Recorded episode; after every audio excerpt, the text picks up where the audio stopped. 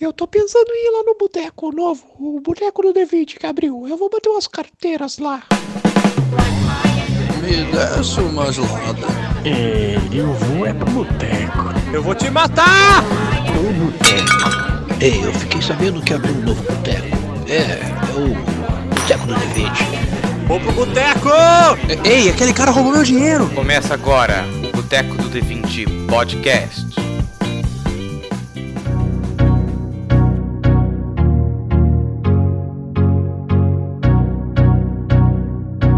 Desce uma gelada, meu analisador de mentes, porque o grande analisador de mentes do RPG é o abocanhador matraqueante. Meu Deus, que Meu profundo. Deus, você viu aqui? É especialista. Eu sou Arthur, psicólogo cognitivo comportamental, e vocês sabem qual é o dado que mai- dá maior dano?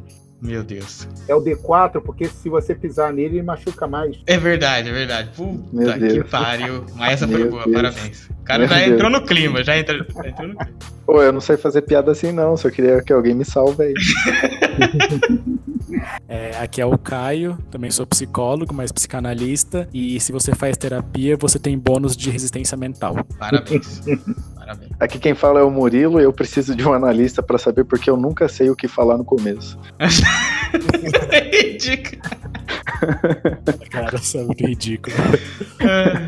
Bem, gente, é isso. Nesse Papo do Boteco de hoje, a gente vai conversar com o Arthur Gomes. Ele que é psicólogo, mas já já ele vai se apresentar. E a gente vai conversar sobre essa coisa aí que ele achou de colocar o RPG junto da psicologia, da psicanálise, da psicoterapia. Ele vai explicar tudo isso depois da nossa musiquinha. Então, até já.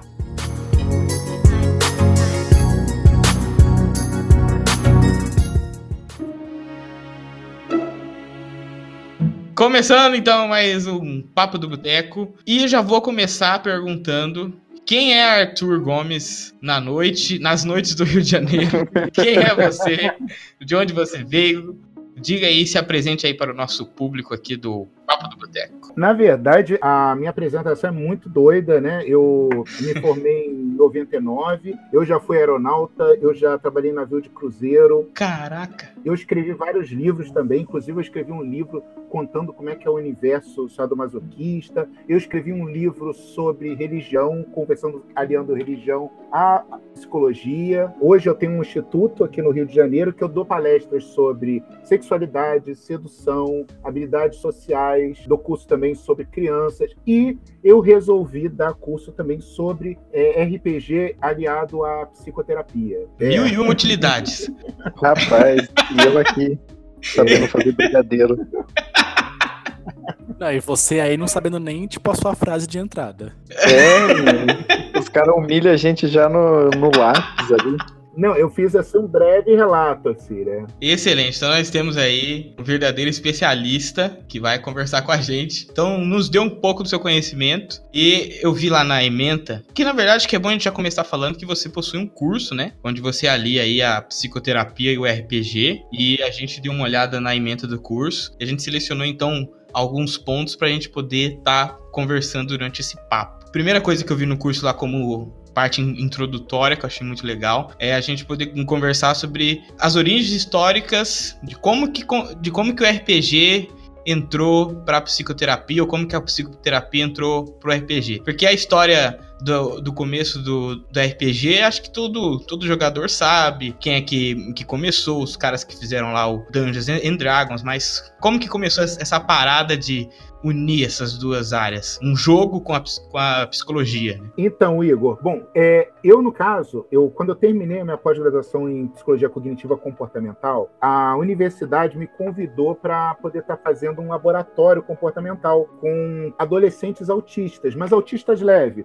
que tem só uma dificuldade. Eles assim, inicialmente você não perceberia que eles são autistas, só que eles têm aquela dificuldade de iniciar uma conversa, de estar se aproximando de uma menina, de estar às vezes fazendo amizade. E eu me interessei muito, até porque eu tenho uma filha e essa minha filha foi diagnosticada com autismo também. Então eu tive muita curiosidade de entrar no grupo, começar a participar do grupo. E eu percebi o seguinte: o grupo era muito bom, a ideia da habilidade social muito legal, que é, é dar dicas de como é que você inicia uma conversa. Você começa a conver- é, puxar uma conversa buscando o que você tem em comum com a pessoa e tudo mais. Só que os autistas, eles tinham muita resistência. Porque a ideia do grupo era o seguinte: você se levantava, o adolescente, aí você chamava um outro adolescente, uma outra menina adolescente, ia dando dicas e pedindo para eles interagirem entre eles. E aí você ensinava para o grupo. Tava funcionando, só que eles ficavam muito sem graça de estar tá se levantando, de estar tá se aproximando, então ficava muito aquela coisa do tipo, ah, eu não, vai fulano, ah, agora eu não quero conversar não. Aí eu cheguei pro pessoal na, na faculdade e falei, olha, eu tô com uma ideia, porque eu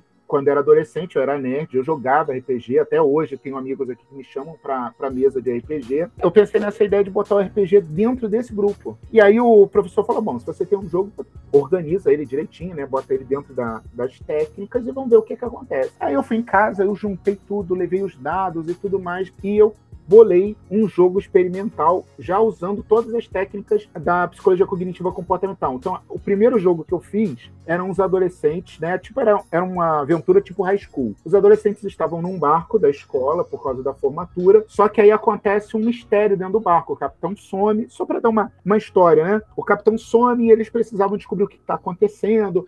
Existia mensagens de vingança e tudo mais, mas por trás disso eles tinham que interagir um com o outro e dentro da história. E a mudança foi quase automática, porque quando eles perceberam que eles estavam jogando, aquela coisa do tipo, não, vai você, você que fala. Não, eles queriam falar, não, deixa que eu falo, eu vou lá. E aí você começava a trabalhar toda aquela questão da habilidade social, de iniciar uma conversa, de tirar a timidez dentro de um jogo. E aí, desde então, todas as os encontros né, do laboratório passaram a ser com RPG. E aí eu fui, digamos assim, refinando a técnica, né? E os garotos foram melhorando muito na questão da habilidade social. Foi uma experiência muito gratificante. Dali eu trouxe pro, pro consultório, entendeu? Então, assim, eu, eu, hoje em dia eu descobri que existem outros profissionais que estão fazendo a mesma coisa. Mas como eles não estão dando curso nem nada, eu não sei se eles estão usando as técnicas que eu uso mas eu sei de outros psicólogos que também estão usando o RPG como ferramenta. Cara, eu acho incrível isso porque eu sempre. Eu sou formado em história, né? Então, na faculdade, eu sempre vi pessoas falando sobre como vou usar o RPG na sala de aula, na educação. Eu sempre, na minha cabeça, tinha até um leve preconceito que eu falava, nossa, deve ser bem complicado usar isso para, por exemplo, sexta série, né? É, quinto ano, sexto ano, para criança menor, assim, né? E aí, vendo você falando que você conseguiu usar para tratamento é, psicológico, assim, né? Foi realmente um, um feito, né? Foi muito interessante. E eu, eu uso para quase assim todas as idades. Claro que eu adapto, por exemplo, é, a ficha de um garoto de seis anos, cinco ou seis anos, eu boto o nome do personagem, boto um númerozinho que eu chamo de poder, por exemplo, aí ele escolhe o personagem que ele quer, ele quer ser o Goku, ele vai ser o Goku, aí a gente bota um poder e aí a gente rola o dado né? E, e, se ele conseguiu, se o dado der menos do valor daquele poder, ele conseguiu usar o poder. Você simplifica esse sistema, né? Então, que o RPG vai ser na a parte da interpretação e do desafio, vamos falar assim. Você não fica ligado a, a regras, né? É, mais ou menos assim. Eu uso os três, as três possibilidades, Igor. Eu faço o seguinte: hum. por exemplo, para alguns grupos, eu uso uma ficha, eu adaptei, eu criei uma ficha extremamente simplificada de D&D, por exemplo, que você monta aquela ficha em 5 minutos. Eu criei uma ficha no estilo GURPS, mais ou menos, que você monta ela em um minuto, que é só marcar xizinho.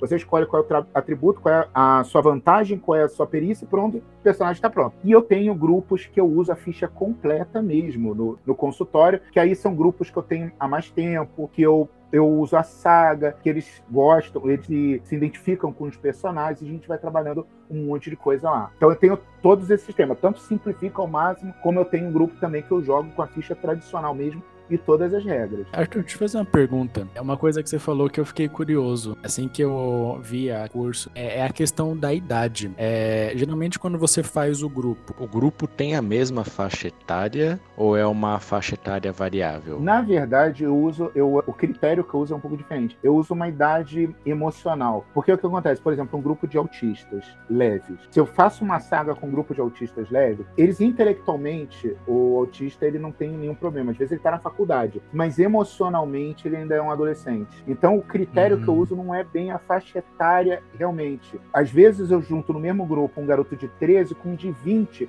porque emocionalmente eles são muito compatíveis. E você faz esses grupos, você trabalha a psicoterapia no RPG apenas com pacientes autistas ou com pacientes que não têm é, o autismo diagnosticado? Hoje em dia eu trabalho com todo mundo. Olha, só para você ter uma ideia, eu trabalhei com um garoto que ele não era autista, ele era até TDAH, mas ele não estava exatamente lá para trabalhar o TDAH. Ele tinha muitas revoltas dentro dele. Ele tinha muita raiva e um dos motivos da raiva dele, agora você vai gostar porque assim passa em pé da psicanálise praticamente essa análise, né? Um dos motivos era pelo seguinte: ele tinha um pai biológico que era ausente, mas esse pai biológico não era ausente exatamente porque era um pai ruim é porque, sabe aqueles relacionamentos que a mulher engravida, mas eles não estavam nem namorando, então ela resolveu ter o um filho. Uma mãe solteira, não é? Isso, então ele era ausente, ele até morava em outro município aqui do Rio, ele era ausente por conta disso, eles não namoraram, eles não tiveram um relacionamento. E ele já tinha uns 9 para 10 anos, e ele tinha muita raiva do pai, ele não queria falar com o pai, porque ele sentiu que o pai o abandonou. E eu comecei a trabalhar com ele, ele era um guerreiro no jogo, né, um guerreiro medieval, e nesse guerreiro, nesse jogo ele encontrou um mestre que ia ajudando, dando umas dicas, de vez em quando esse mestre aparecia, que era um guerreiro muito conhecido. E num determinado momento, o que, que eu fiz? Eu cheguei a plagiar o Star Wars, e aí eu cheguei pro garoto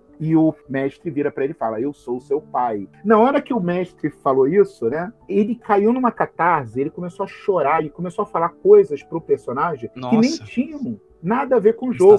Você me abandonou, porque você nunca quis saber de mim. E ele começou a falar, e eu fui deixando. E ele foi soltando, ele foi soltando. Ele, ele catarseou tanto, chorou tanto, que no final ele estava tranquilo e calmo. E na semana seguinte ele estava visitando o pai biológico. Porra! Sensacional mesmo. Não, eu tô impressionado porque a gente, assim, pelo menos eu tive contato com o RPG apenas como um jogo, né? E ver, assim, esse relato seu de do RPG tá realmente, claro, claro, né? Sendo aplicado de uma maneira científica por um profissional. E aí ver o, a mudança que pode fazer na, porque certamente a vida desse garoto mudou completamente, né? Não, e eu tenho vários exemplos desse tipo. Por exemplo, eu não sei se você, o Caio de repente já ouviu falar, mas existe um transtorno que se chama mutismo seletivo. É o seguinte, o garoto ele, ele não é mudo exatamente, mas ele só conversa com algumas pessoas. Então, por exemplo, ele escolhe, ele opta por conversar com a mãe, mas se ele tá na escola, ele não fala com ninguém, ele nem responde bom dia. Então ele parece ser mudo, mas ele não é um mutismo seletivo. E eu botei ele no RPG e inclusive foi num jogo é, tipo Star Trek, e eu botei ele de capitão. E aí, como ele tinha que tomar decisões, falar com as pessoas, ele foi melhorando. Em três meses, ele já estava conversando com as pessoas. Eu combinei uma saída com o pessoal, tiramos uma foto, e a mãe dele ficou impressionada, falou: Nossa, meu filho está sorrindo na foto. Né, que ele não interagia com as pessoas, ele aceitou sair, hoje ele está conversando, está fazendo amizade. Algum, ele, por exemplo, inclusive, eu já até dei alta. Então tem alguns exemplos muito interessantes. Até quando eu vi, tipo, a questão do seu curso, eu pensei muito que você usava como base mesmo o psicodrama. É, na verdade, assim, eu conheço bastante psicodrama porque a minha mãe é psicóloga e psicodramatista. E aí, claro, porque tem um roleplay, tu acaba usando parte do psicodrama, sim. Mesmo sem, sem querer, você acaba usando parte. Agora, psicanaliticamente falando, né? Eu não sendo psicanalítica, mas psicanaliticamente falando, quando você começa a montar um personagem com o seu paciente, você já, come... você já tem um monte de dados ali para estar tá analisando. Então você começa a perguntar qual é a história do seu personagem. Ah, o meu personagem não tem pai, ele só tem mãe. Ele não tem mãe, só tem pai. Então você já começa a identificar quem é ausente ali na, na família dele. Ah, ele passou por uma grande dificuldade. Não, não passou por dificuldade nenhuma. Não, e, toda, e, todas, e o, todas essas informações é, vão influenciando na, no desenvolver da história e que o mestre pode, pode aplicar para o desenvolvimento da história, relacionando isso, as informações de um personagem com o outro também. E, e o legal do RPG é que você tem uma possibilidade infinita de fazer um monte de testes terapêuticos. Ver uns testes terapêuticos divertidos que eu fiz? Por exemplo, eu tinha um garoto que ele foi diagnosticado com um TOD, é o transtorno opositor desafiador, né? Ou seja, o garoto é birrento, é difícil de lidar, é extremamente teimoso. E aí o que, que eu fiz? Num jogo medieval, ele teve a oportunidade de estar conversando com ele mesmo alguns meses antes. E ele mesmo, uns meses antes, era extremamente teimoso, chato e complicado, como ele realmente é. Então ele tinha que ficar lidando com ele mesmo. Então ele tinha mania de querer tomar a frente, o outro queria tomar a frente junto com ele. Ele tinha, queria tomar uma decisão, é, fazer uma coisa, o outro queria fazer uma outra. Então é, ele tinha que lidar com a teimosia dele mesmo. E é interessante que chega um ponto que ele fala: pô, não é possível que eu seja tão chato assim. Quer dizer, eu levei ele a refletir sobre o próprio comportamento dele. E, e eu comecei a usar todas as coisas, fazia o espelhamento, né? Todas as coisas que ele fazia que incomodavam dentro de casa, eu passei a fazer com ele. E ele passou a se, digamos assim, a se automonitorar. Como é que é? Fazer a automonitoria, né? Ele começou a perceber que ele, como ele era incomodativo. O RPG tem uma ferramenta quase infinita. Eu tive um outro também, que ele também era Todd, ele também era uma criança muito difícil, e aí ele tinha uma missão que ele tinha que levar um, um príncipe, uma criança, até um outro reino. Então ele, ele foi contratado simplesmente para proteger. E óbvio que a criança era também tão birrenta quanto ele era. E aí ele poderia, ele pôde experimentar no jogo como era lidar com uma criança tão difícil como ele também é. E aí ele conseguiu se colocar no lugar dos pais e aí ele passou a usar outras estratégias para estar tá negociando. Então isso em si que é o, o auto-monitoramento que você colocou lá na, na emenda do curso. É a pessoa conseguir entender como que ela é, como se ela conseguisse ver ela de fora, é tipo isso? Isso, e aí ela passa a se monitorar. Seria mais ou menos assim, se a criança tem um tique, aí eu vou sinalizando aquele tique. É, fobia, ela tem uma fobia. E aí, uma das técnicas comportamentais para você lidar com a fobia é a exposição gradual do, do fenômeno que causa o medo, né, a fobia. E eu posso simular isso no RPG. Para ele se tornar um grande guerreiro ou um grande mago, ele precisa estar tá superando aquele desafio, aquilo que ele tem medo. E aí, ali no jogo, ele tem esse interesse de estar tá superando. E eu, por exemplo, eu tinha um garoto que ele tinha fobia a vômito. E aí eu colocava ele de vez em quando no navio, o pessoal vomitando, para ele ter que lidar com isso. Aí o que acontece? Eu botei tanto vômito, no início ele queria até sair do jogo, mas eu fui botando tanto vômito que ele começou a se desensibilizar, como a gente chama, e ele viu como uma coisa natural. Hoje ele não tem mais fobia. Vou fazer uma pergunta agora, até que foi de um assunto no começo. Hoje mesmo, né, eu dou aula em duas escolas aqui particulares, Tapetininga, e agora eu tenho menos, mas no ano passado eu tinha relativamente um, um bom número de alunos com, com laudo de autismo mesmo. Só que sempre ficou aquela discussão entre os professores, porque a gente teve uma palestra falando sobre o autismo, né, quase como um curso preparatório né, para educação para alunos autistas, onde uma vez uma psicóloga ela chegou a dizer que essa classificação de autismo leve, moderado e um autismo né, um pouco mais severo, ele, ele existe. Afinal, existe essa classificação ainda? Ela chegou a existir mesmo ou não? Você que trabalha bastante com isso. Na verdade, essa classificação é nova, é recente. Antigamente, a gente chamava, por exemplo, o que a gente chama de autismo leve hoje, a síndrome de Asperger. Uhum. E a gente considerava mesmo autismo aquele autismo mais moderado para severo. Mas o que, que a gente entende como autismo hoje? O autismo é uma, assim, é o cerne, né? É uma dificuldade muito grande de estar tá se relacionando, de estar tá entendendo o outro ser humano. É, não sei se você já ouviu falar no, no neurônio espelho. Sim. É, o que, que é o neurônio espelho? É a nossa capacidade de conseguir se colocar no lugar dos outros. Por exemplo, o que faz a gente querer chorar quando vê um filme de drama, tipo esse é, Cinco Passos para Você, que é o Chororô. Por que, que você chora num filme desse? Porque você se coloca no lugar de, algum, de um dos personagens e começa a viver aquela perda que ele está vivendo. Por que, que quando a gente está vendo um jogo de futebol alguém leva um chute no saco, a gente dá aquela. Uh, porque a gente se coloca no lugar do, do jogador que levou um chute no saco. Inclusive, imagina, imaginamos isso agora. É. Mas é até pegando também o gancho do que o Arthur falou, hoje acaba sendo muito mais utilizado uma questão do espectro autismo, autista. Sim, é, é, é onde eu ia chegar. Porque, assim, por exemplo, a, o que seria autismo? Seria um, um, transtorno nesse neurônio espelho, e aí ele tem uma dificuldade de entender o outro. Por isso que ele tem uma. Por exemplo, eu estou falando do leve, né? Mas, é, principalmente do leve. Por isso que ele não entende um sarcasmo, por exemplo, o Sheldon Cooper lá no Big Bang Theory, ele seria um autista, porque uhum. ele, por exemplo, ele não consegue se colocar no lugar do outro, ele não entende sarcasmo, ele tem uma, um grande déficit ali de comunicação, apesar de ser muito inteligente, ele não entende alguns aspectos e ele tem vários estereótipos, ele tem várias manias, como ele precisa sentar sempre no mesmo lugar no sofá, ele precisa bater três vezes na porta e chamar o nome da pessoa, tipo Penny, Penny, Penny. Penny, Penny. Penny! Good morning. Do you have any idea what time it is? Of course I do. My watch is linked to the atomic clock in Boulder, Colorado.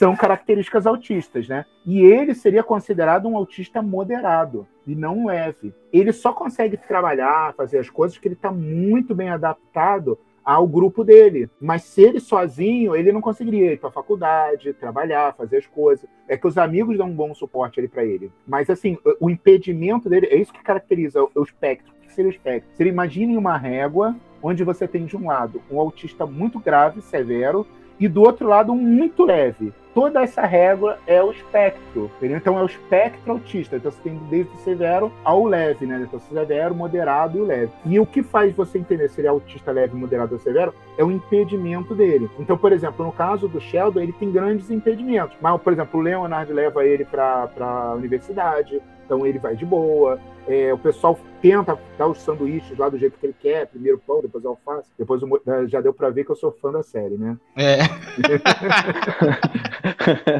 Mas enfim, ele tem essa dificuldade. E no caso, né, só para finalizar a questão do neurônio espelho, os autistas eles teriam, digamos assim, um dano nesses neurônios. Então a maior dificuldade deles é se colocar no lugar do outro, entender o que está acontecendo com o outro, exercitar a empatia, e aí ele acaba tendo essa dificuldade, esse distanciamento das outras pessoas. Ele, ele chega a achar estranho as pessoas. Normalmente é muito comum um autista ter muito mais facilidade de lidar com um cachorro, com um gato, né, com os animais, do que com um ser humano. É, eu também, assim, trazer um exemplo agora mais, mais pessoal meu. Eu também trabalho com um grupo de escoteiros, né? E lá a gente tem um garoto que ele tem essa síndrome que você falou, que é síndrome de Asperger. Aí, assim, eu percebo que é bem complicado. A gente tá trabalhando junto, junto com a mãe, né, e com a ajuda de, psicólogos, né, é bem complicado trazer ele para atividade. E você falou aí que é uma que essa seria uma assim um grau leve, né? O que eu queria entender assim, é como que você e até para utilizar isso, como que eu posso chamar a atenção dele, não sei se eu posso falar assim, é, como que eu chamo ele para dentro dessa atividade e também já uma segunda pergunta, como que você consegue fazer isso com quem tem um, um grau alto, por exemplo? Primeiro assim, né, só assim para prefeito didático mesmo, síndrome de Asperger, é, o pessoal não usa mais, eles optaram pelo espectro leve, né? Mas como é que eu faria? Primeiro, normalmente o autista, né, ele tem um interesse restrito. Então tentar entender qual interesse restrito seria esse. Por exemplo, no caso do Big Bang Theory, o interesse restrito do Sheldon é, é trens. Então tentar descobrir o que, que, que coisa chama a atenção deles, o que, que eles gostam, de repente daí você conseguir puxá-los para atividade ou para o mundo que você gostaria. Agora, em relação aos severos, aqueles bem severos mesmo, o melhor tratamento que a gente tem para eles, né, seria o, o que a gente chama de adestramento. Muita mãe detesta esse nome, né, porque lembra, né, como se você estivesse adestrando um cão, um gato, mas o princípio é mais ou menos o mesmo. Você dá uma recompensa quando ele faz uma coisa legal e você dá uma punição quando ele faz uma coisa que, que não é legal. E aí você vai modelando esse comportamento. Ele para de fazer as coisas que não são tão adaptativas e passa a fazer as coisas mais adaptativas. Agora, quando eu falo punição e recompensa, tá? A recompensa recompensa às vezes pode ser um elogio, a punição pode ser ficar sentado dois minutos no lugar, tá? É, é só para o pessoal não fazer nenhum tipo de fantasia louca, não, tá? Sim. E não é só um estímulo. Quando ele, ele faz alguma coisa legal, ele é recompensado, é premiado por aquilo. E aí a gente vai mostrando que esse é o comportamento que a gente quer. Então é, é tem que ser, é, realmente tem que ser já deixando. Eu acho que esse, esse podcast de hoje está sendo bem assim, como se fosse uma de conscientização, né? Porque a gente tá falando sobre vários temas que transpassam a nossa sociedade, só que a gente mesmo. Por exemplo, eu sou professor, trabalho com educação, mas nunca fui a fundo nesses assuntos e o que eu deveria, pelo menos, estar entendendo um pouco mais, né? Então acho que é realmente interessante a gente conversar sobre tudo isso.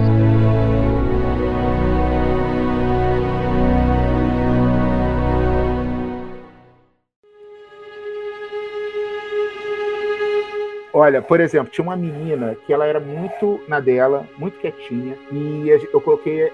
A gente colocou ela no, no jogo, né? Sim. Coloquei ela no jogo para ela se socializar, que uma das reclamações dela é que ela não fazia muitas amizades. É legal que quando você, a, o adolescente ele tá por trás de um personagem, por exemplo, ele se sente muito mais seguro para tomar as ações que ele quiser, né? Que, que ele tiver vontade. E aí, olha que interessante, eu coloquei uma aventura onde, no caso ela, a menina, ela era semelhante a uma princesa de um reino sumiu. E aí o chefe do estado chega, chama ela fala: Olha, ela sumiu, só eu sei no, no, nesse reino todo. E eu gostaria que você fingisse, vou te dar uma quantia de dinheiro aqui. Gostaria que você e o seu grupo fingissem, né? Que você é a princesa, eles podem fingir que são seus guardas, qualquer coisa assim, até que a gente descubra o que aconteceu. Né, se, se tentaram se sequestrar ou qualquer coisa assim, para que o reino não entre em colapso. Bom, aí quando eles, eles, o grupo ficou sozinho no, no palácio, ela virou e falou assim: gente, vocês escutaram? Só o ministro sabe. Vamos matar ele, que aí eu assumo o poder e eu fico sendo a princesa. Até eu, eu, né, como mestre ali, como terapeuta, não esperava isso. E aí o pessoal do grupo, nossa, mas, é, mas e se a princesa verdadeira aparecer? Aí ela resolveu, na hora, a gente mata ela.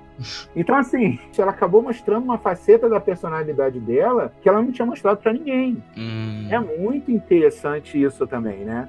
Como é que eles acabam é, mostrando o que eles são. E aí, como é que acaba sendo assim o, o, trabalho, né? Mostrar através de algumas consequências, né, que, que o ideal talvez fosse seguir as regras ou você tem essas ferramentas, como eu falei, né, para você poder usar. Como um garoto que ele chegava e enfrentava tudo quanto é guarda. Ele entrar na cidade é aquele, sabe, valentão que quer primeiro lutar, depois ele quer conversar. Aí ele ia lutar com o guarda, ele levava a espadada, quase morria. Aí ele brigava com outro, quase morria. Até que uma hora ele começou, boa tarde, pois não, será que eu posso conversar?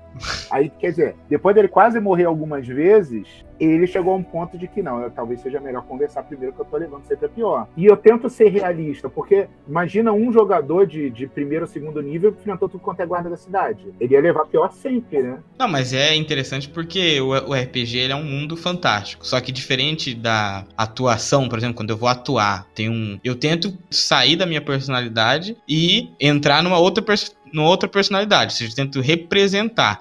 E que eu, pelo que, tipo, um resumão do, do que eu tô entendendo, é que no, no RPG, apesar de eu estar representando um personagem, a minha persona e aquele personagem são quase que inseparáveis, né? Sim. E como você consegue me colocar como mestre em qualquer situação que você quiser, é uma ferramenta realmente excelente para você poder fazer essas análises. Né? Sim, Igor. E, e sabe o que acontece? Por exemplo, você falou assim: é muito comum. Eu, claro, depois jogava RPG, eu fazia personagens diferentes de mim. Mas assim, eram personagens diferentes de mim porque eram personagens provavelmente que eu desejaria ser. É. Tá começando a entender? Então, por Sim, exemplo, sim. Eu era, por exemplo, na época, um nerdzinho, muito na minha, meio coisa tal. Mas no jogo eu era o bardo que cantava, que, que, que tentava ficar com as garotas. Eu não era assim, mas eu gostaria de ser assim. Ver como é que já é um material muito interessante. Você já muda completamente, né?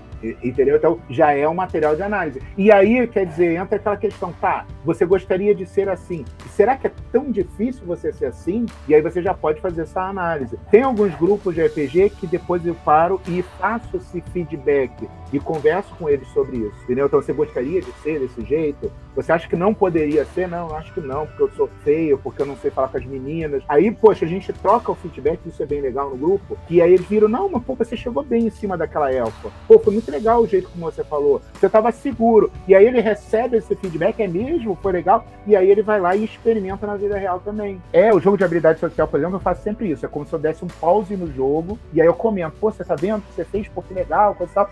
O que, que vocês acharam? Não sei o que, pô, é legal. Aí volta o jogo. Você dá um reforço positivo quando ele faz um- uma coisa bacana, né? Exatamente. E eu vou te falar, assim, o Caio, que é psicólogo, precisa saber disso. Eu provavelmente já sabe, né? O elogio, você não tem ideia da força do elogio. Eu, por exemplo, eu, um dos meus trabalhos, eu trabalho no hospital, e às vezes eu atendo 30, 40 pessoas por dia. Eu atendo em 15 minutos lá. É, eu, eu sei que para um psicanalista atender em 15 minutos é assim. É Uma loucura. coisa surreal, né? É, mas eu sei mais ou menos como é que é. Eu também faço um trabalho parecido assim. É. Não, é comportamental deve fazer. Eu chego. E aí, o que que te trouxe a psicoterapia no, no, no hospital, né? Ah, transtorno de ansiedade, vamos fazer essa e essa técnica aqui, na semana que vem você volta. Não é assim, né? É bem pauleira. E o que eu, eu encontro, às vezes, é. Os pacientes ficam esperando muito tempo, às vezes duas horas, três horas para ser atendido por mim. E às vezes o paciente vem, ele vai ser atendido por 15 minutos, ele vem só para contar as coisas boas que ele conseguiu superar, que ele fez. Aí eu sempre elogio qualquer progresso de, um paciente meu, eu sempre elogio. Nossa, muito bom, meus parabéns, é isso aí, nossa, como eu tô feliz. E aí eu já ouvi várias vezes a pessoa olha pra mim, sorri e fala: Eu sabia que você ia dizer isso. Ou eu vim aqui só pra contar isso pra você. Quer dizer, o reforço positivo é tão importante que ele é capaz de marcar uma consulta, ficar três horas esperando pra falar comigo só 15 minutos. Só pra ouvir elogiar. É. E eu tô falando de adultos, tu imagina adolescentes, crianças e adolescentes. Pode colocar isso como regra, né? Até pra, se você é mestre, até nas relações interpessoais gerais, né? Elogie. Exato, eu não estou falando da adulação. O elogio é o seguinte: é que muitas vezes a gente passa pelas pessoas, vê as pessoas fazendo alguma coisa legal e não elogia. Tem a oportunidade de elogiar e não elogia. É. Pô, tua namorada fez alguma coisa legal, tua esposa fez, o garçom fez. Elogia. Vocês não têm ideia do, do resultado que é. Às vezes o garçom, três dias depois, ele vai lembrar do elogio que o cara deu pra. Pô, mas aquele cliente me elogiou. Três dias depois, quatro dias depois. O poder do elogio. É, isso é verdade.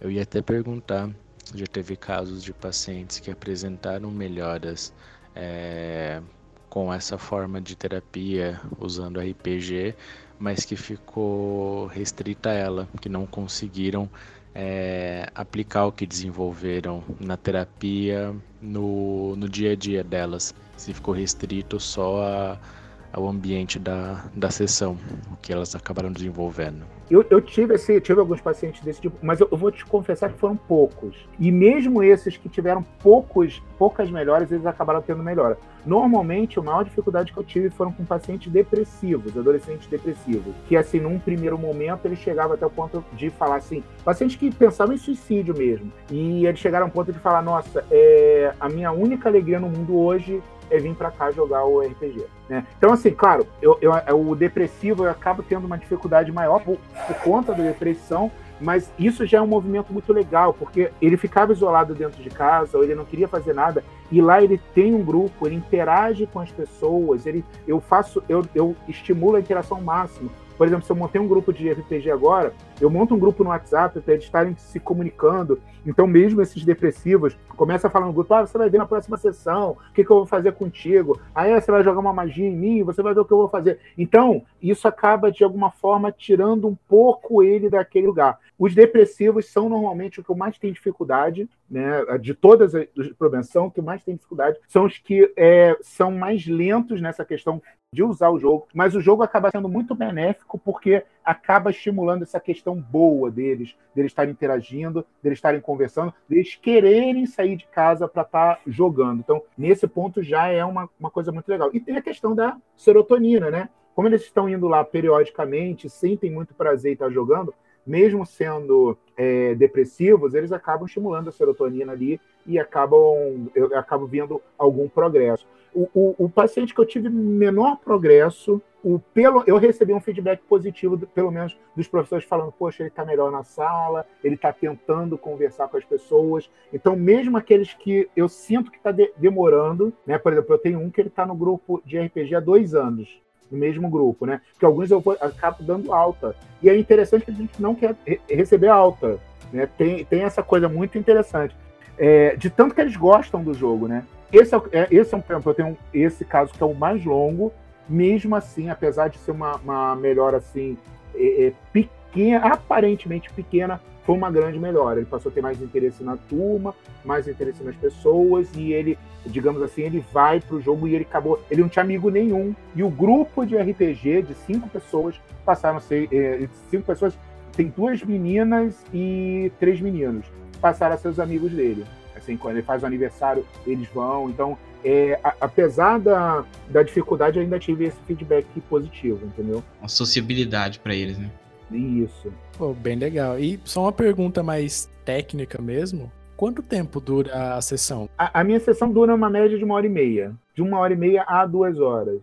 Né? Normalmente, uma hora e meia, às vezes eu consigo fazer uma hora, duas horas, porque como é um horário quebrado, nem sempre eu tenho paciente exatamente depois de uma hora e meia, né? Às vezes eu tenho um tempo que eu eu, eu deixo para arrumar o consultório, coisa e tal, e aí eu acabo estendendo o jogo um pouquinho mais, para não acabar aquele jogo muito partido, né? Pelo menos acabar num, numa, naquela sensação de que quero mais, né? Numa coisa tipo, né, num ponto legal. Ou, por exemplo, eles estão terminando uma aventura, estão lutando contra o líder. E aí eu tenho mais aquela meia hora de base, eu deixo eles uns 15, 10 minutos ali, pelo menos, para terminar aquela, aquela batalha, né, aquele confronto, para a gente poder jogar no, no próximo. Mas, em média, terapeuticamente falando, é uma hora e meia. Só dar um, um adendo. Diga. Recentemente até, né? Foi no ano passado. É, eu tinha uma aluna que ela era muito, muito, muito criticada por todos os professores. Inclusive, eu participava desse grupo de professores que criticava muito essa menina por conta do desinteresse, por conta de nossa, de, de N motivos, né?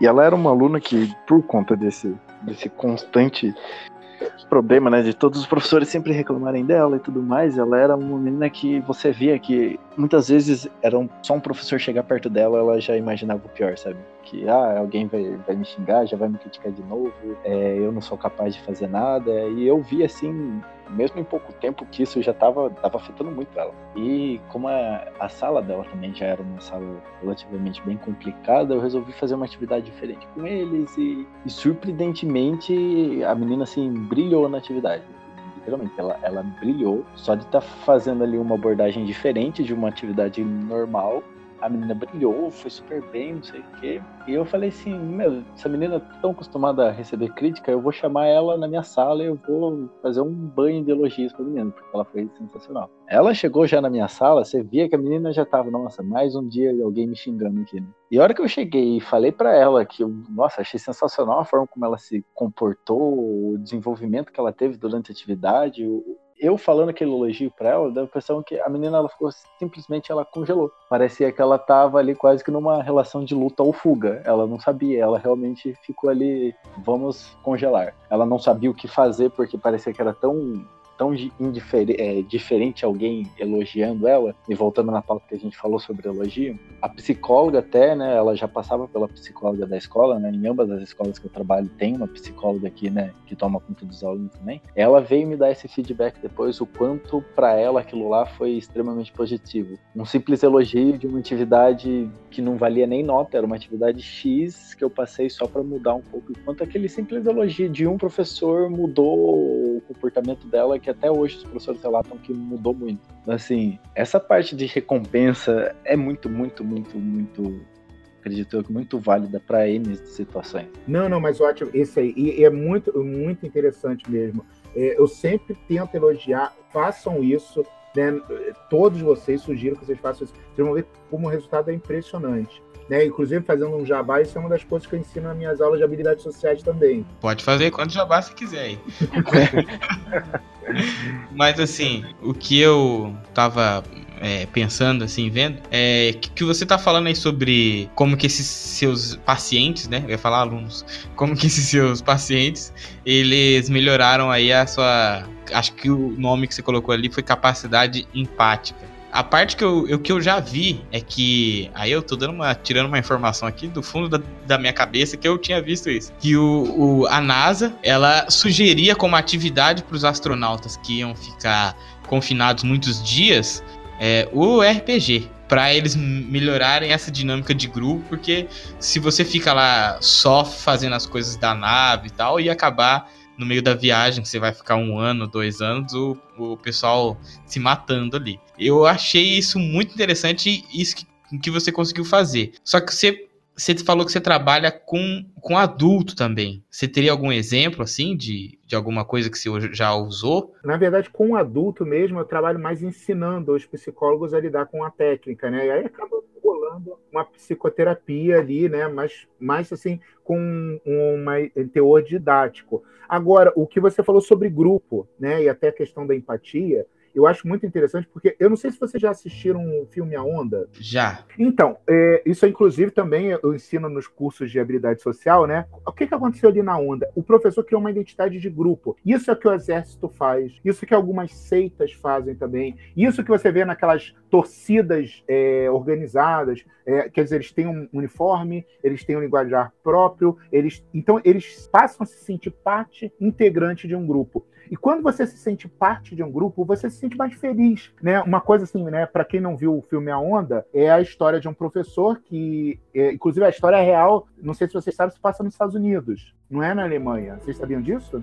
Hum, não sabia. É, a história real aconteceu em 1957, né? Com um professor chamado Ron Jones e ele era professor de história e na hora que ele estava dando aula nos Estados Unidos, ele foi falar sobre o nazismo, né? E aí o pessoal pulou: "Ah, professor, que palhaçada! A gente está nos Estados Unidos, isso aí, para que a gente vai estudar isso. A gente sabe, Hitler era mal, ele não, isso poderia acontecer em qualquer lugar do mundo. Aí o pessoal pulou, não, nunca nos Estados Unidos. Nós somos um país livre, aquela coisa toda. E aí ele propôs o experimento para as crianças. Eu acho muito interessante que não foi uma coisa que ele fez escondido. Ele propôs. Vocês querem ver como é que funciona? E aí ele chegou e começou a falar com as crianças, né? Por exemplo, nos Estados Unidos é muito comum que a escola pública, as crianças elas é, andem sem uniforme. Então, olha, amanhã vai todo mundo vir de camisa branca. Vamos pensar num nome para o grupo. Vamos pensar num, num cumprimento. E aí ele foi criando regras para o grupo. E é impressionante que uma turma que inicialmente era 20 e poucas crianças, eles foram espalhando aquilo para a escola. Cinco aulas depois, eles já estavam um grupo quase militarizado. Ah, é, por exemplo, eles estavam usando a quadra. Não, ninguém vai entrar porque o nosso grupo está usando a quadra. Agora vamos olhar o lado bom da situação. Os garotos se tornaram mais felizes, mais interessados, eles passaram a estudar e render mais. Eles se sentiam felizes porque eles faziam parte de alguma coisa. Só que, como o professor era um líder ausente, a coisa foi se perdendo. E eles começaram a criar problemas com a escola. Tanto que a direção falou: olha,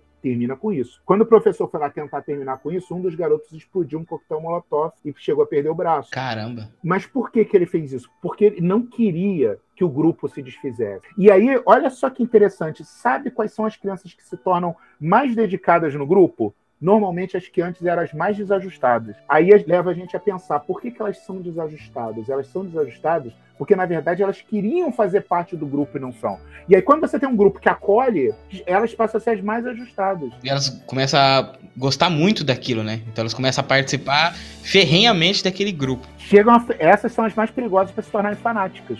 Olha que interessante. Agora, é como eu falei, é um poder que a gente pode usar para o bem ou para o mal. No caso do grupo de, de RPG, a gente acaba usando para o bem. Eles se identificam com aquele grupo, eles, eles às vezes dão nome para aquele grupo e tudo mais, e um acaba ajudando o outro. Ele já passa a se sentir parte daquilo, integrante daquilo. Então, talvez assim, o experimento da NASA ajudasse nessa questão de identidade, né? Porque muitas vezes os astronautas vêm cada um de um ponto do país, ou às vezes até são estrangeiros, e aí eles realmente, pessoalmente, eles não têm muita afinidade, apesar de ter uma capacidade técnica gigantesca, né? E até pegando o, o gancho, assim, tipo, como uma dica cultural onda, tem o tanto o filme tem o documentário que o Arthur já ouviu falar, que é o experimento do aprisionamento de Stanford. Ah, esse, esse eu, eu não vi o filme, eu sei que tem um filme, mas eu conheço o experimento. Eu conheço mesmo porque eu li o seu experimento, mas não assisti o filme, não.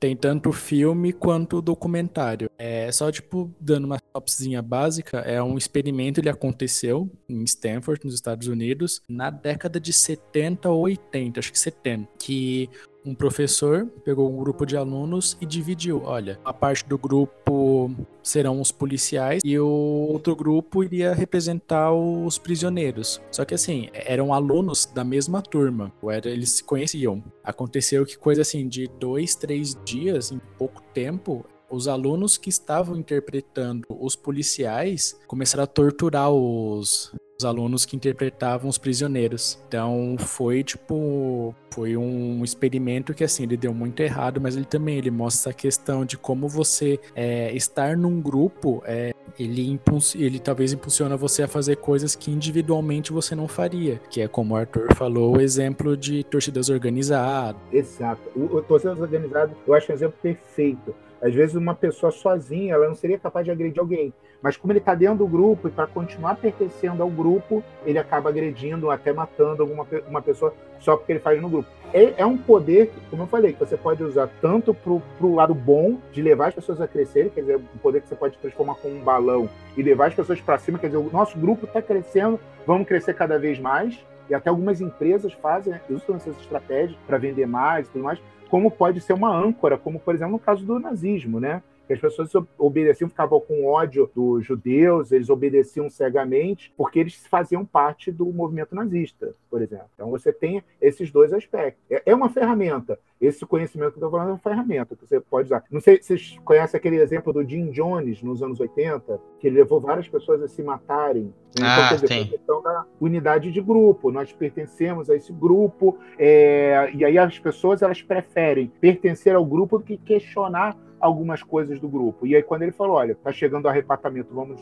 vamos nos matar aqui, o pessoal abraçou a ideia de tão integrado no grupo que eles estavam. Bom, eu acho que a gente pode entrar agora, a gente falou bastante. Você acha que dá para dar uma explanada sobre TDAH aplicada ao, ao RPG? Claro. Bom, o TDAH, bem, é, inclusive, é, eu tenho um pouco, né? o TDAH e trabalhei em mim mesmo, né? Seria o transtorno do déficit de atenção e hiperatividade. Eh, deixa eu só fazer uma, uma perguntinha antes. TDAH é um negócio comum? Ou as pessoas falam que tem porque acharam bonito o nome? Ou é uma coisa. Porque eu vejo muita gente falando, ah, eu tenho TDAH, eu tenho TDAH, e a pessoa nunca foi a um, a um psicólogo para realmente constatar isso. É, é uma coisa comum ou é. Porque parece assim carne de vaca, assim, sabe? Todo mundo tem, todo mundo tem. Eu não sei se é uma coisa séria. Como que é isso? Não, é, o TDAH infelizmente virou a virose do médico, né? É, você tem virose, né? Infelizmente virou. Né? Ah, você não tá, você tá perdendo a chave. É, é TDAH. Ah, você tá tossindo, é virose. Você não consegue andar, é virose. Então tem um pouco disso sim. Né? Mas o TDAH, né? Eu, por exemplo, eu tenho, eu tinha todos os sintomas, eu, eu consegui fazer a remissão dos meus sintomas, pelo menos. Eu perdi as coisas em tudo quanto é lugar, eu sempre me atrasava em tudo quanto é compromisso, porque eu fazia aquela, aquela organização horrível do tempo. Então, para mim, tudo ia dar, ia dar tempo de fazer mil coisas durante o dia, eu conseguia fazer só três. É, eu já perdi chave dentro de geladeira, né? Aquela coisa, eu tava, com, a, chave na mão, fui pegar um copo d'água, fui pegar uma água, deixei a geladeira, a chave dentro, e aí eu fui procurar a casa inteira. Quando eu desisti, ah, quer saber, esquece, né? Eu não vou mais de carro, eu vou, eu vou de ônibus mesmo. Quando eu abro a geladeira, tá lá dentro, para beber um outro copo d'água. Então, esse, perdi cartão de banco direto, é, perdi a senha no computador. Então, o que, que eu fiz? Eu comecei a me organizar. Eu comecei a usar todas as estratégias do tratamento em mim mesmo. Então, eu comecei a usar uma agenda. Eu, por exemplo, quando eu ia planejar um, um horário, eu sempre deixava uma janela de meia hora, uma hora. Então, é, era mais ou menos assim. Se eu tivesse um compromisso ao longo do dia, eu, ah, poxa, eu chego, é, eu tenho que buscar minha mãe no aeroporto. Pô, eu chego no aeroporto em 40 minutos. Então, é, antes disso, eu posso passar no mercado, porque no mercado eu levo 10 minutos. E aí eu começava a fazer uma agenda tão, tipo Tetris, né? Aquelas pedrinhas, pecinhas tão juntinha, que no final, se eu chegasse no mercado e tivesse uma pessoa na minha frente, pronto, já acabava o dia inteiro. Todo dia já ficava todo. Acabou ficando muito metódico. É, é porque o, o, o TDAH normalmente ele tem um mau planejamento do tempo. Essa é uma das características se distrai com facilidade, eu também tinha isso. Então, por exemplo, se eu tivesse numa aula, às vezes, por exemplo, se eu parasse para olhar um celular ou alguma coisa assim, pronto, ferrou. E, ah, onde é que eu tô mesmo? Então eu tinha isso. E aí eu fui me eu fui me exercitando. Hoje em dia eu não perco mais nada. É engraçado que às vezes as pessoas da minha volta perdem as coisas. Eu não perco. Eu há anos que eu não perco uma chave, um cartão de banco, nada, porque eu, eu tenho um lugar para cada uma dessas coisas. Hoje eu uso agenda, hoje eu uso até as ferramentas no celular para poder me organizar. E é mais ou menos isso que a gente acaba ensinando ao TDAH a fazer, entendeu? Ele, a gente cria estratégias para ele estar, tá, digamos assim, aprendendo a se controlar. Essa é uma das características dele, do o déficit de atenção. E tem a outra característica que alguns têm ou não, que é a hiperatividade. E como é que a hiperatividade acaba atrapalhando? Normalmente através de impulsividade. Então, muitas vezes o TDAH, ele age sem pensar, ele sai fazendo qualquer coisa. E isso acaba prejudicando. Então, como é que eu uso no jogo né, o, o TDAH? É, na questão da impulsividade, toda vez que ele age sem pensar, eu faço com que, digamos assim, através do jogo, ele sofra alguma consequência quase que imediata, forçando ele a começar a pensar antes de agir, seja qual for a decisão. Então ele toma uma decisão quando tem que, ah, vamos fazer isso, pronto, normalmente dá ruim. Vamos falar, vamos atacar. E aí vai, vai dando ruim, aí ele começa a controlar essa impulsividade. Essa é uma das formas.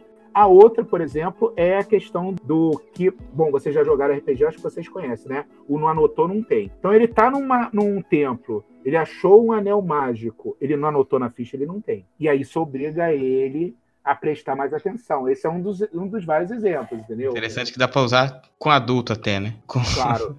É. Nas nossas não, mesas dá... isso aí acontece de monte. É, não, não anotou. Vocês sabem como é que era. Não... Deixa eu ver, tá anotado aí. Não, mas eu disse que peguei. Não, mas você anotou? Você anotou a ficha? Aí então não tem. Excelente. E aí ele vai, vai, ele vai organizando. E aí eu fico em cima, por exemplo, nesse TDAH, aí eu uso aquela contagem de número de flechas, é, a água, a ração. Ó, tu não pegou a água lá, tu não tem água, teu personagem pode morrer. E aí eu vou trabalhando isso tudo em cima dele. Né? Eu, eu boto toda aquela aquelas regrinhas mais básicas, né? Controle disso, peso e tudo mais. Não, e aquela coisa, né? Por exemplo, se ele tá num lugar e não especificou direito o que ele fez, se ele colocou, se ele é, disse que botou uma arma num tal lugar, eu anoto lá, que eu já sei que esse é, o problema dele. E se ele não falou que pegou de volta, que pegou, emprestou para alguém não devolveu, ah, é uma batalha, toma uma espada para você se ele não falar e perder a espada. Então você também tem que ser o mestre também, no caso você que tá como psicólogo ali, né, aplicando esse, esse método, você também, ah, ainda bem que você conseguiu se curar, não sei se eu posso usar essa palavra, porque para você Sim. também tá ciente do que você tá fazendo ali, né, senão todo mundo esquece tudo e aí não, ah, não, não ia é. dar certo. É. Eu, eu, na verdade, se eu sei que eu estou trabalhando no TDAH, eu fico muito mais concentrado do que num, num outro jogo normal. Tem, por exemplo, tem muitos jogos que eu, por exemplo, a regra fica bem atrás. A gente privilegia a interpretação porque é o que a gente está trabalhando ali. Se é TDAH, não, aí eu tenho que usar a regra bem à risca, principalmente nesses casos que é para ele ter atenção. Porque, na verdade, o que, que a gente precisa fazer? Se ele tem falta de atenção, ele precisa usar algumas estratégias. E aí eu vou colocando aquelas estratégias no jogo. Olha, anota o que você tem, anota o que você vai fazer, e aí depois do jogo eu dou aquele feedback. Ó, você vai sair, faz uma agenda, escreve o que, que o professor está falando, coloca todas as coisas no mesmo lugar, e aí ele acaba fazendo aquilo para a vida também. Excelente.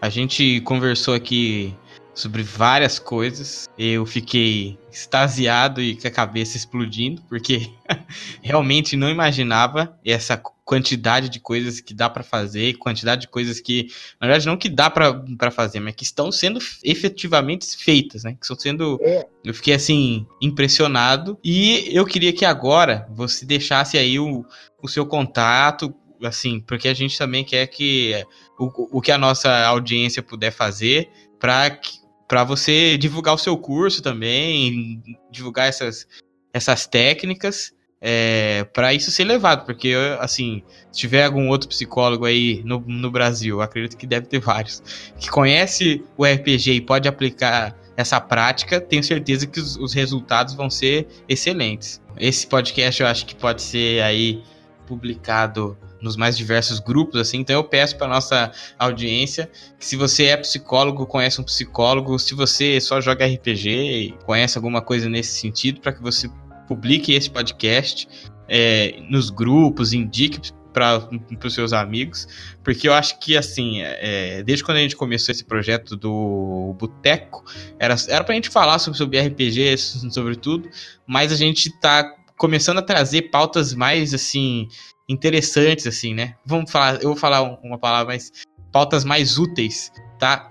Semana retrasada a gente conversou com, com um ator é, que ele trabalha artes cênicas com RPG e ele também tem toda uma, uma visão de autoestima da, da própria criança e ele trabalha com isso. E aqui nós estamos trazendo agora um, um outro cara excelente que a gente conheceu, o, o Arthur, que também está fazendo um trabalho excepcional usando dessa ferramenta. É, pra mostrar que não é só um jogo também, né, cara? As pessoas têm essa maneira de falar, é só um jogo e acabou, são só crianças, são só adultos, são só, seja lá o que for, jogando um joguinho de mesa. E é muito mais que isso, né? Envolve muito mais que isso. Criam laços muito maiores que isso. Não, e é muito rico, porque assim, é, quando você experimenta alguma coisa, ainda que seja numa simulação, o teu cérebro entende que você já experimentou aquilo.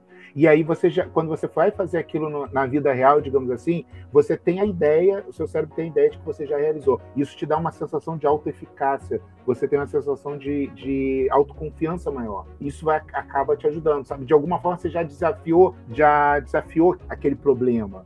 E é isso que eu tenho visto como até na questão da fobia. Ele desafia a fobia num RPG, num jogo onde ele não está vendo o objeto que ele tem medo, mas ele sai dali um pouco melhor, até o ponto de perder a fobia. Então, é muito interessante de você poder vivenciar de uma forma simulada os seus medos, as suas angústias, e depois você vai para a vida real, digamos assim, com aquilo já superado. Isso é muito interessante. Agora eu queria que se você pudesse fazer o jabazão assim do seu curso, contato, se quiser deixar o seu contato, como porque eu acho que até, por exemplo, faculdades aí, se você tem um curso de psicologia, empresa júnior de psicologia, quer trazer o, eu acho que você está disponível, né, que você falou, para levar esse curso fisicamente. É, eu, por exemplo, em junho vou estar, tá, vou estar tá em Santa Catarina, vou estar tá dando uma, um curso lá sobre mediação escolar, que é, ensinar, é ensinar profissionais, né, de ensino médio, até professores, a lidar com todo tipo de criança, mas assim, a ideia é ensinar prática. Tá, e se a criança estiver fazendo uma birra, se ela tiver com algum problema, como é que a gente vai estar lidando?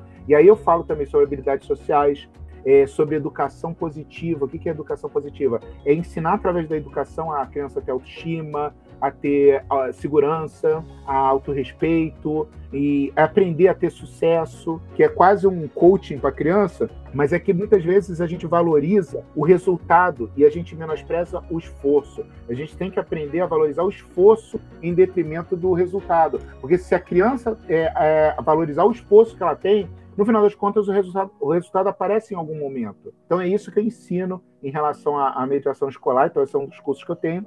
O outro é um curso que eu ensino habilidades sociais, e aí nesse curso eu ensino como, é, como iniciar uma conversa, como manter uma conversa. Toda essa coisa que os políticos aprendem para o mal, como eu digo, né, na psicologia do mal, eu ensino para usar para o bem e falo sobre a questão da comunicação não verbal, como você conseguir ler essas nuances não verbais, é a questão de detectar mentiras e tudo mais, porque se você consegue. É, é quase o pessoal diz que esse curso é de ler mentes, porque ele consegue entender o que, é que a pessoa está pensando através dos gestos, é muito interessante também. Eu também tenho um curso de coaching para os pais, que é para os pais aprenderem a lidar com os filhos, e no final das contas é, aparecem psicólogos, pedagogos, psicopedagogos, é, lidar com criança, no final lidar com todo tipo de criança, né? E educadores no geral. E eu tenho algumas palestras também que eu dou, como psicologia e religião, sobre sexualidade, sedução, diferença entre amor e paixão. E sobre, ah, também tem um curso sobre depressão, prevenção à depressão e suicídio.